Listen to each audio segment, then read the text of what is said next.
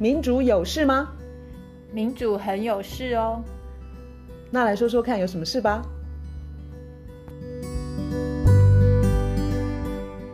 嗨，我是苑韶。嗨，我是倩怡。我们今天要谈乌克兰战争。乌克兰它的地理位置是在俄罗斯跟欧洲国家之间。然后，然后我想，全世界所有的人都很讶异吧？就是俄罗斯总统。普丁二月二十四号清晨，呃，他们那边的时间清晨发表一个演说，就真的发动了特别军事行动。他的飞弹就真的去攻击邻国的国家，这个在民主时代真的是真的是匪夷所思、前所未见吧？卢老师，对啊，我觉得非常的可恶，然后非常的。应该要严加谴责，而且其非常非常危险，因为这可可是核子，它是全世界最大，俄罗斯是全世界核弹最多的国家，有六千两百多枚核弹，然后美国有五千五百多枚，再来中国是要差一大截，是三百，好像三百多，然后还有法国什么，嗯、就是现在的核武战争，它可不像。以前那种呃，它跟那个广岛、长崎那个时候的威力比，我看到一个资料说已经相差到好像五十万倍。哇！你把这个国家，你把这个战争的恐怖性又加重了很多倍。我我我当时就是非常的纳闷，当然也是不爽，就是说强人政治，就是说一个没有民主的国家，它其实会对其他国家造成很大的危害。没错，我觉得普丁要。谴责这个是绝对啦，他对对乌克兰做的这个，全世界都都，我不知道有几个人 会觉得很 OK，因为卖武器的人吧，哦，卖武器的人没错。那但是但是但是，我觉得呃，因为我们反对用，就是说普京他是恶魔，并不表示，譬如说美国就是天使嘛，对不对？因为我觉得这件事情上面。我们俩，我们都不是什么乌克兰、俄罗斯的专家。那我们去做功课的过程之中，我还是一样习惯去找我信任的独立媒体。我信任的独立媒体里头，一直以来有一位我非常尊敬的一个记者，叫做 Glenn Greenwald，嗯。他在那个史诺登的那个 过程里头扮演非常大的角色。然后这个呃，我看到了分析的非常有深度，而且我觉得非常的。值得分享的就是这个 Glenn Greenwald，他他讲这个乌克兰战争，没错，普丁非常可恶，该谴责。可是他有提出，呃，我不熟悉的，但是他讲说，其实过去十五年来，普丁他已经一再非常表，因为我们在外交或是国防，嗯哼，这方面国际关系里头非常重视的，就是一个国家他他有没有传出什么样的讯息。然后他说，普丁过去十五年来已经一再非常清楚的表达，就是乌克兰进入 NATO 这件事情是一个绝对的红线，北大西洋公约组织，北大西洋公约组织。然后他说这件事情就像美国不会接受苏联在古巴部署飞弹是一样的道理，他不能够接受说你 NATO 来到我的我的门边，我的门口。然后他讲出。他他说这个呃，普丁他已经在二零零八年乔治亚啊，那时候可能要加入 NATO，跟二零一四乌克兰这两次，普丁都已经用武力展现决心，就是他不会不会不会手软，他就是会用动武来解决这样的问题。所以当去年十二月他又一次重兵部署乌克兰边界的时候，就是在传达非常清楚的讯息，一个重点是。这个这条红线，你可以说这是普丁他一个人的意志，可是不是，就是他说俄罗斯里头有很多的政治精英或是政治人物是反对普丁的，嗯，然后一直都是批评普丁的这些人，他们也一致都反对 NATO 扩张到俄罗斯的家门口。嗯，他说这件事情是非常非常清楚的一条死线，一条红线。然后他他说你从地理地理地图上看。你也可以看出来说，当 NATO 扩张到这些乔治亚、乌克兰的时候，俄罗斯他会感觉是被包围。更何况他点出来说，二十世纪俄国已经有两次是被德国入侵，嗯、然后都是从乌克兰乌克兰这个地方下手或是占领。所以这是一个非常非常敏感的一条神经。嗯、然后你从历史的角度上来看，他们这种恐惧跟疑疑惧是可以说是有道理的，就是可以说是有正当性的。嗯、好，刚刚讲的说，普丁包括他的对手、他的批评者，都同样坚持这条死线之外。美国很多的重要的知识分子，包括 Noam Chomsky，还有国会议员，一个叫做 Tulsi Gabbard 的，还有军方的人物，CIA 的头头，他们都主张说，因为乌克兰入 NATO，乌克兰加入 NATO 对美国来说没有那么的，乌克兰不是一个美国的重要的利益所在。然后这些人他们都已经主张说，你就让俄罗斯放这个心。我们不用去拿那个东西，我们不用去一定要把乌克兰放到 NATO 里头。然后，所以这些人都已经在呼吁或者是在呃论述说，应该要承诺俄罗斯说，美国会支持乌克兰的中立，啊、嗯，没有要他可以理解加入 NATO。所以这个时候的疑问就变成说，那美国为什么先前一直要，而且一直到至少到今天，我看那个 Blinken。他都还没有去去呃讲这件事情，就是乌克兰，连乌克兰自己现在都已经在讲说，哦，他愿意跟俄俄罗斯讨论中立这件事情，就是给俄罗斯一个一个放心，一个安心，不要让他觉得说你们在干嘛？你们把我包围起来，你们在干嘛？所以这段期间，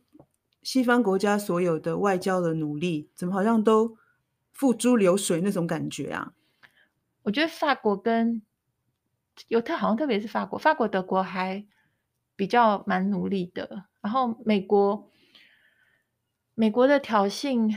我觉得现在看起来真的是有点尴尬。就是前面的那种挑衅跟升高，跟讲话那么的强硬，嗯、然后在 NATO 的问题上不肯让步，然后到今天，可是前面就已经 看得很清楚，说他没有要为了乌克兰跟俄罗斯打仗，他没有真的要打。可是他就是挑衅挑衅，然后升高升高，然后讲话非常的强硬。现在国家已已经没有任何一个国家愿意为无无关的另外一个国家去去打仗，牺牲自己的子弟兵吧。而且，除非除非他有很大的什么利益，就是我们这个时候就会马上怀疑说，哎，你是不是有很大的利益？要不然，我以前现在这这些就是这个世界的秩序已经是这样子了。第一个，因为民主国家、民主政治人物都是靠选票选出来的。那派兵去另外一个遥远的国家作战，老实说，可能是自己的子弟兵会伤伤亡嘛，所以一定是影响自己的选票。现在已经已经，再加上他们刚刚阿富汗灰头土脸。二十年下来撤军，对，啊、对，所以法国现在也是很很紧张的讨论，就是他们从那个非洲，还有在是以前那时候就是在打击那个，你知道吗？那恐怖分子的那叫什么、啊？就是就是基本教义派的那那一批 IS 啊，那、嗯、他们现在也都要回国了。对啊，所以你不觉得乌克兰有点有一点点被耍了，或是被被骗了吗？就是你看，你刚刚讲说。这些国家不愿意打仗，因为是人民选出来的。这然后好像口头上一起一一直去煽风说：“哎，你们到底要不要动一下？”这种这种感觉，哎，好像都是别人在煽风，哎。对，等到现在俄罗斯真的出手了，美国一句话也说不出来啦，他们也没有办法真的帮上什么忙。嗯，然后其实你刚刚说那个呃，政府是人民选出来的，这个是对了，对了一部分，没有百分之百对，是因为。政府虽然是人民选出来的，可是它也是钱堆出来的。嗯、就是我们在谈阿富汗那一集有讲到，特别讲到军工复合体这个问题。嗯，嗯现在啊，你看美国在那个他在升高这个冲突的过程之中，谁、嗯、最高兴？一定是制造武器跟跟国防工业有关的周边的这些、嗯。只要有战争，他们就有买主。对，他甚至。他甚至不用真的有战争真的发生，你就算光是升高冲突紧张的气氛，对，他们就会通过预算来买我卖要卖的武器。没错，我已经看了好几篇报道，就是说啊，就是想要增加预算。嗯，果不其然，在呃，好像是前几天吧，我看到，嗯，共和党他又说，哦，那这样子的话，我们的国防预算要再增加。他们好像已经提出来要再增加。你说的是美国的例子？对，美国的先是共和党说。我们要再增加四亿五千万之类的。嗯，嗯然后民主党他居然是追加到应该要增加五亿，就是你看他这个升高的过程，军火商根本就笑到嘴巴都合不拢，这就很像你看一个疫情来，那些药厂也是笑到嘴巴都合不拢。我觉得他们都是同样的，像我去想象说美国，我去猜想，还有读的一些呃，有一篇是苦劳网的，嗯，的一个专专呃，那个叫做什么特约记者，一个叫做陈陈伟伦他写的，嗯，我觉得除了军工复合体跟军火有关、跟国防有关的这个利益之外啊，美国当初挑衅跟升高这个冲突。去升高一个他并没有打算真的，一旦发生事情要去帮忙的这个冲突，他背后另外一个盘算应该跟天然气也有关系。嗯，就是欧洲是一个很大的天然气的市场，是。那俄罗斯是很重要的天然气供应来源。对，再加上现在北溪二号从俄罗斯直接把天然气送到德国。美国根据根据其他读过的，跟我刚刚提到苦劳网的，基本上一个一个呃可能的图像就是，其实美国国内自己现在生产巨量的天然气，它非常需要国外的市场。美国是用肮脏的这个页岩气，然后它非常需要销售给他，非常的想要去抢这些其他包括欧洲在内的天然气的市场。所以我觉得悲哀是一个很悲哀的事情，就是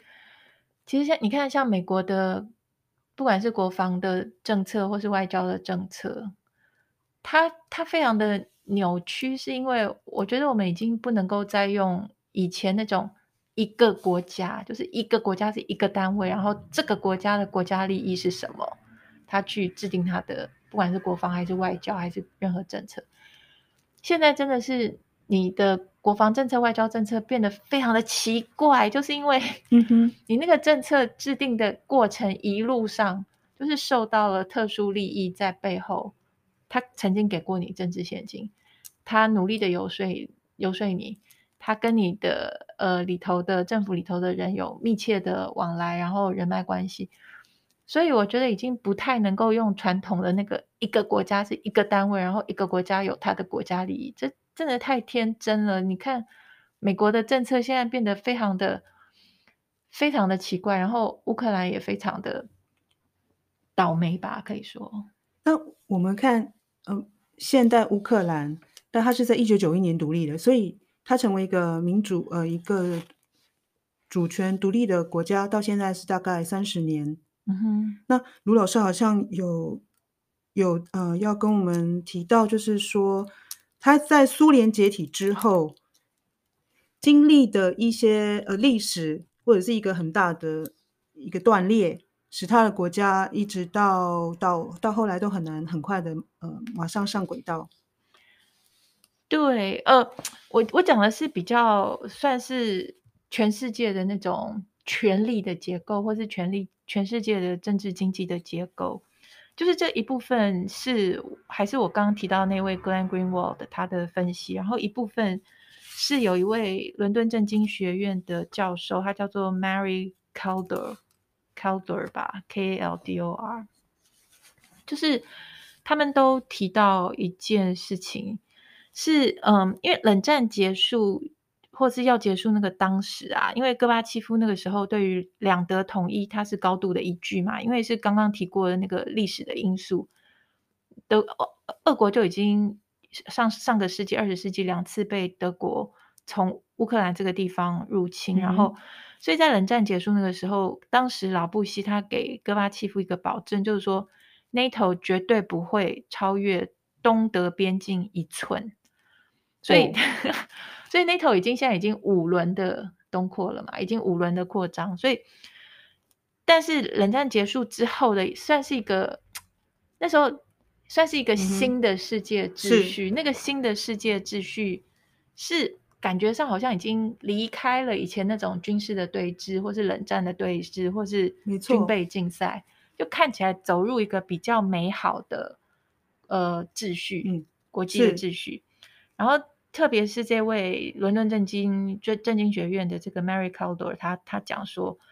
其实他说冷战结束之后的那个新新的世界秩序是一个很大的问题。那个很大的问题是我们这个 podcast 一直以来在讲的。他说那个新的秩序基本上就是一个叫做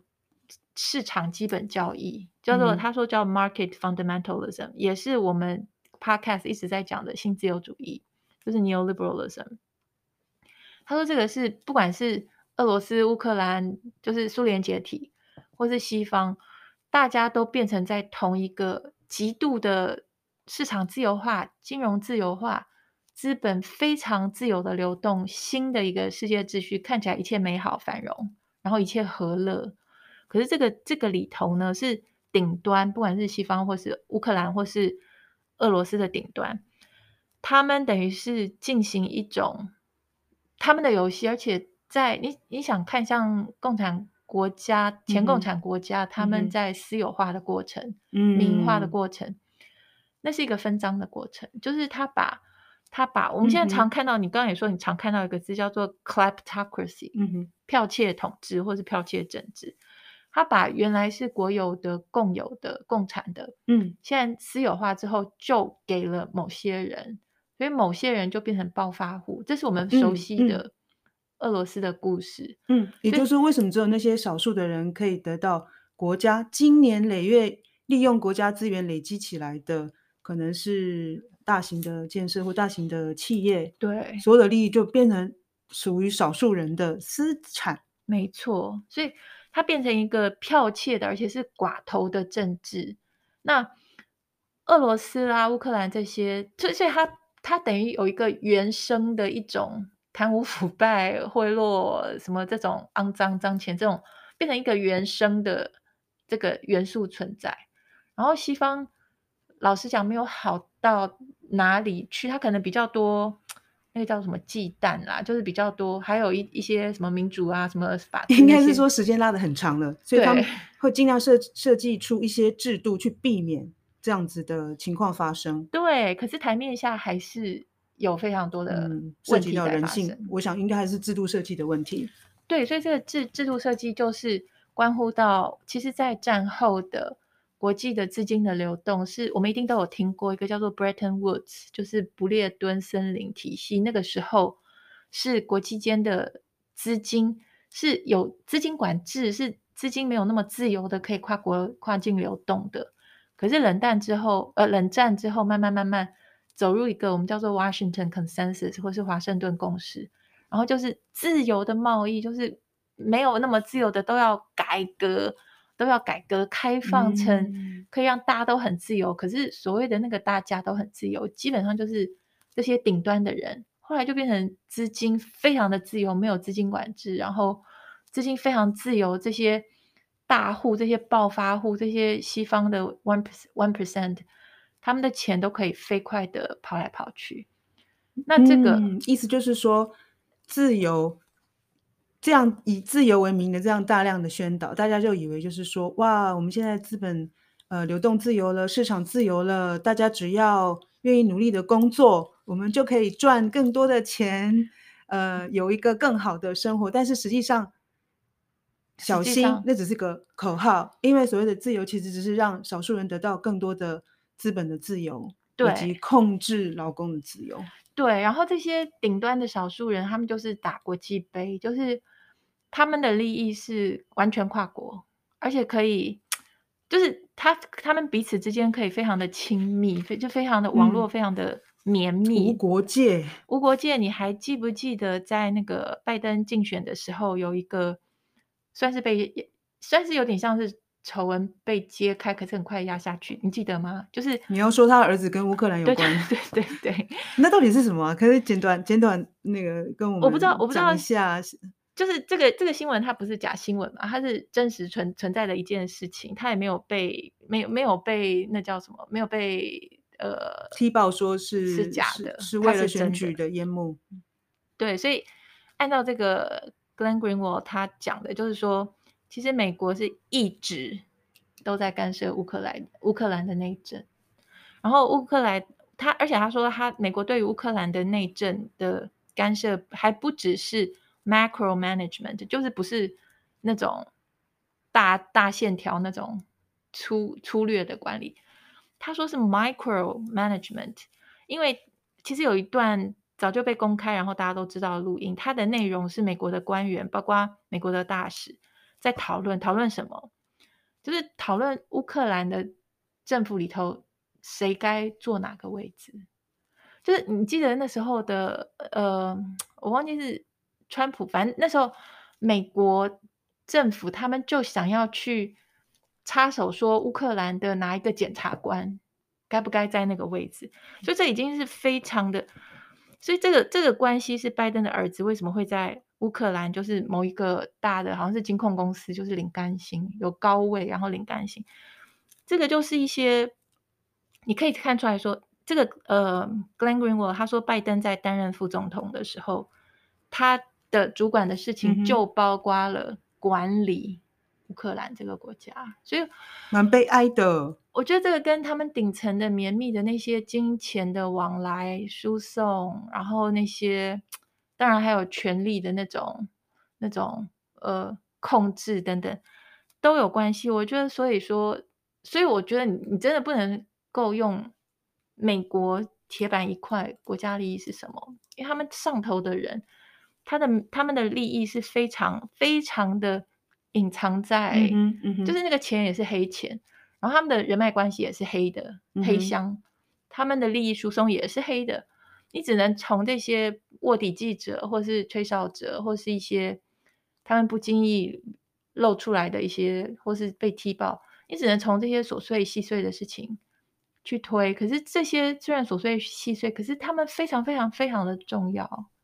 它关乎到。国家的重大政策，它关乎到为什么乌克兰现在是几百人，对不对？上百人、几百人，就莫名其妙的被打死了，然后战争就莫名其妙的就发生了。我觉得这些蛛丝马迹事实上都是非常重要，他都，他都，他那个这个 Glenn Greenwald 他还有讲到说，其实二零一六年的时候，奥巴马他公开讲的清清楚楚，他就说乌克兰就是不是美国的重大利益。嗯哼，然后他说乌克兰是俄俄罗斯的重大利益。那美国既然不可能为了乌克兰跟俄罗斯打仗，那就不应该一直去去用乌克兰加入 NATO 这件事，一一直去刺激俄罗斯。可是美国国内的鹰派还有战争贩子，他们不断不断不断的在这件事情上施压。嗯哼，所以我觉得底下的人不管是哪一国的，我觉得底下的人真的好可怜。就是，就对乌克兰来说，俄国跟美国用不同的方法，想要去欺骗呃欺负他们，嗯，或者是干涉他们作为一个正常民主国家的发展。没错，那那所以你说，你说这些背后，不管是天然气的啊，或是军工复合体，他们这些所谓的叫嚣挑衅，然后是所谓的国防工业。国防是防，就是是 defend。国防本来的目的是，对啊，是保护，是防卫人民。可是因为他们等于就是他们自己在赌，他们自己在为自己的私有、私人的利益，这些军火商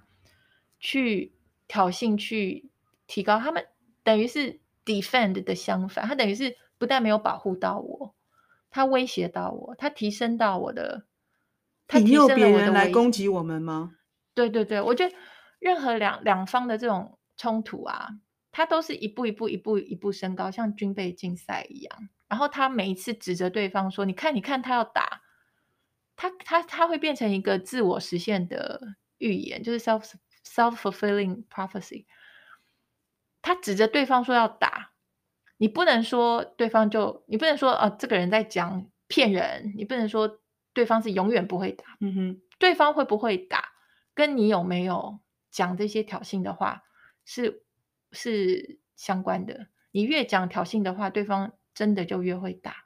所以就是那对方也挑衅，然后这边也挑衅，就是慢慢一步一步升高，然后最后什么时候擦枪走火，你不会知道，或是什么时候像普丁，其实这里头悲哀就是说，普丁他是大坏蛋，然后他一直想要打乌克兰这个。那那可是他总需要一个 借口或是条件，等于说美国带头创造了很好的条件，或者就帮他铺路，是不是？对，就提供了很好的借口。然后这些顶端的人的另外一个，我觉得很让人觉得哭笑不得的事情是，现在不是都在讲制裁普丁，嗯、对不对？制裁这件事情呢，刚刚那个伦敦政经学学院那个教授 Mary Calder 他有讲说，你从过去的制经济制裁的例子来看，他说你从委内瑞拉、伊朗、叙利亚这种喊制裁，其实我我觉得还可以看最近那个阿富汗也是一样。嗯，你说喊制裁，然后制裁制裁到最后倒霉的是谁？人民。没错，就是。倒霉的是一般人民会非常惨，然后至于那些你想要断他金流的那些精英，他们有自己另外的管道，很可能都不是光明正大的管道，所以你用这些台面上面的呃制裁的的手段，很可能都压不到他们。而且不但压不到他们，而且这里头有一真是哭笑不得的报道，就是现在我看了一些呃一些报道，包括《金融时报》。还有《卫报》，他们在讲说，西方对于呃让普丁他们这些人的台外藏的钱曝光这件事情投鼠忌器，就是因为大家都到处海外藏钱，不管你看，很多时候是什么，不管是塞浦路斯啊，或是英国伦敦，是那个事实上是很多俄罗斯钱存放隐藏的地方。你说这些西方的精英，他到底是要逼那些藏钱、负责藏钱的金融机构去解除客户的秘密，然后可以来制裁普丁等，还是说啊，因为我的钱也藏在那边，所以我还是希望这些金融机构都可以永远维护这些秘密？这实际上有，这是 Financial Times 就《金融时报》他有在讲的一件事情，哎，他他。去年就已经有在讲说，从二零一四年克里那个英国呃、不是俄国并吞克里米亚的时候，那个时候英国的官员就已经觉得哦，英国作为呃可以窝藏或是很温暖的，就是呃接受款待这些俄罗斯的黑钱的这些藏钱的中中心。他们说伦敦应该要谨守自己这个角色，嗯哼，这这简直是笑死人了。然后，所以连去年英国国会的国会的报告里头都有讲，就是现在俄罗斯一大堆钱藏在英国，应该是伦敦。他说这个已经是一个 new normal，就是一个新的一个正常的现象。所以顶端的这些黑钱飞来飞去、藏来藏去的游戏，西方的。俄罗斯的、乌克兰的，大家是一起玩的。你现在制裁他，怎么制裁？你们大家都一样在藏钱，怎么制裁？好，听起来制裁也可可能会变成笑话。然后今天我们在开录这节目之前，正好有个朋友提出一个很有趣的问题。他说：“我们看到乌克兰这个样子，那么台湾呢，开始在讨论说，我们是反战呢，还是要备战？”那我我其实我觉得很很有趣的，就是说，难道大家以为这个是二选一的选项吗？完全不是啊！对啊，我是反战的，我也反战。可是，但是今天如果一个疯子就像普京这样子的话，你要为了捍卫你的国家，跟你国家立基的这个价值，就是民主跟自由，而我不知道争取跟奋战吗？要啊！你看今天乌克兰。这个样子，我看台湾的媒体，他要去取笑人家国家的总统，说一个呃喜剧演员的出身，呃素人啊，然后没有政治的智慧，完全没有办法处理眼前的这样子的困境。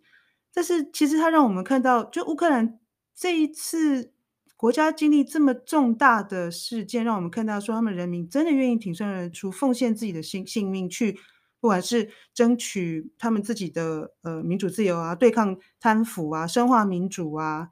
就是为了维护他们国家的主权啊，他们甚至不惜牺牲性命。哎，这这一点我我其实是很尊敬他们的。其实我觉得问这个问题，就是说你是反战还是你是要备战？我觉得这个问题本身就是一种圈套或是一个陷阱。陷阱嗯、我完全反对这种二分法，因为这个完全是把反战这个事情把它讲成是一个白痴呆子，就是任何事情来了不会做准备，也没有打算要对抗，根本不是这个样子的。反战现在现在的反战是对于那些莫名其妙的挑衅，那种莫名其妙的升高，然后没有上限的。国防预算一直在增加、增加、增加，不管人民过得多苦，不管社会福利的预算够不够，不管大家，你你用你用西方像像美国的什么人人民看病，甚至于吃饭，英国这些贫穷的问题那么严重，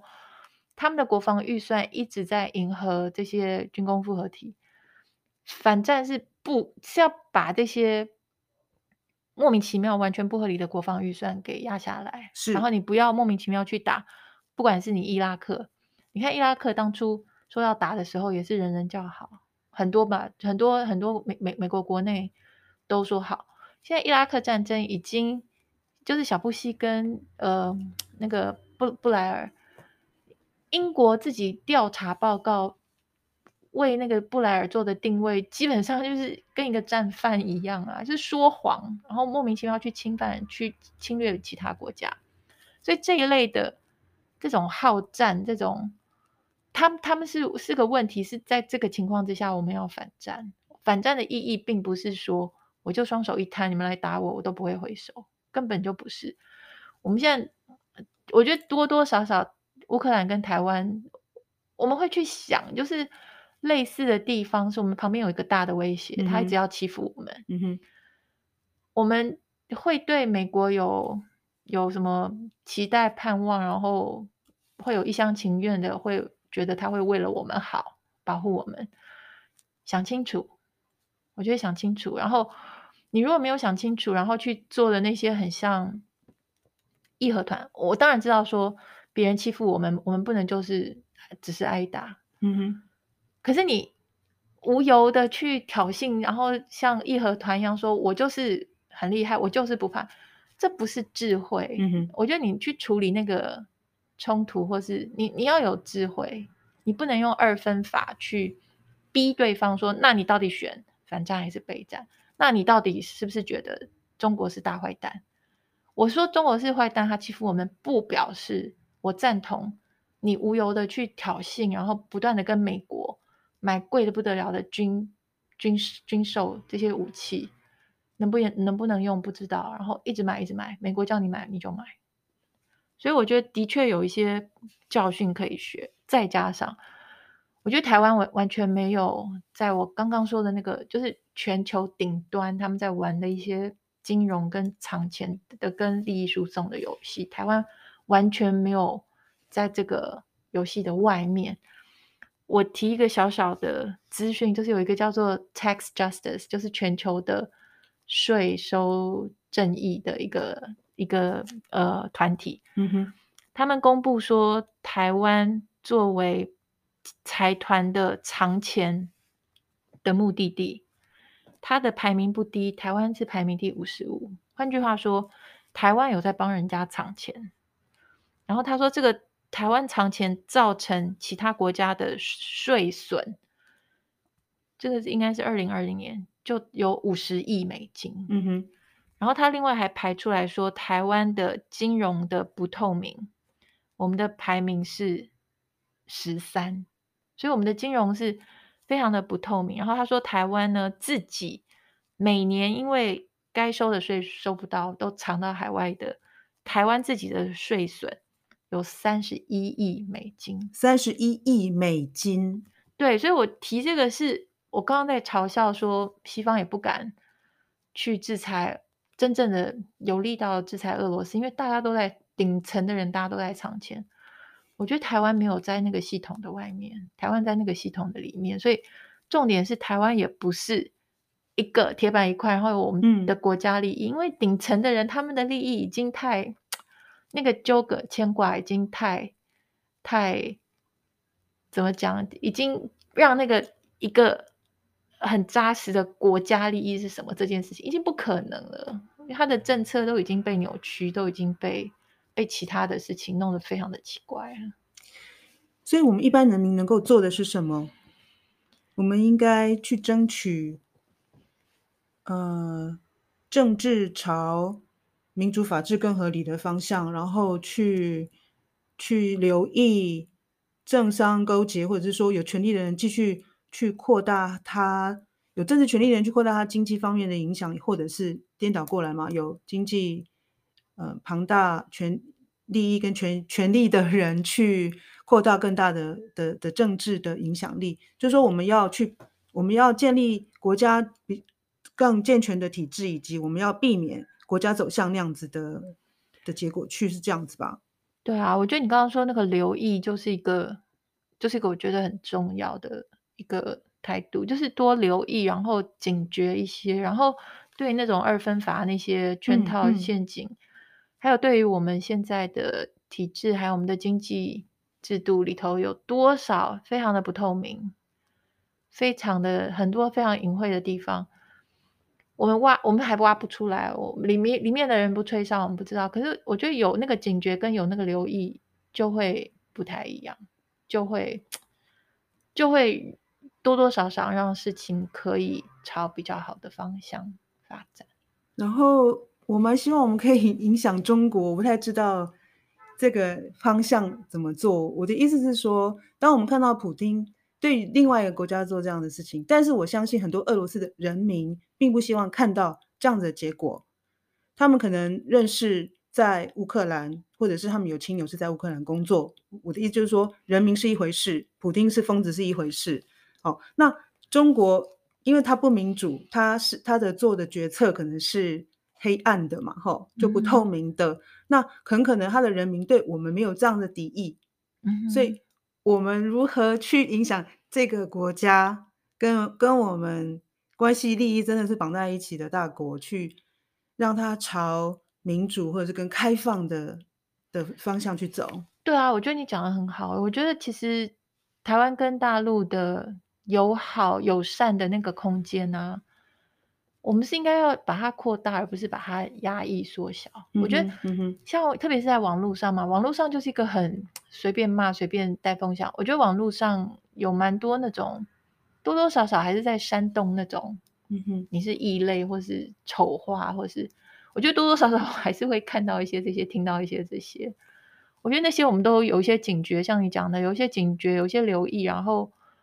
对于其实两边的人。有很大的友好善意，彼此关心。我们并不需要来一个大地震，或是来一个大灾难才那样子掏钱或干嘛。我觉得平时大家有那个警觉说，好像这个传这个好像是一种丑话，或是传这个好像是一种故意的矮化或什么。大家有那个警觉的话，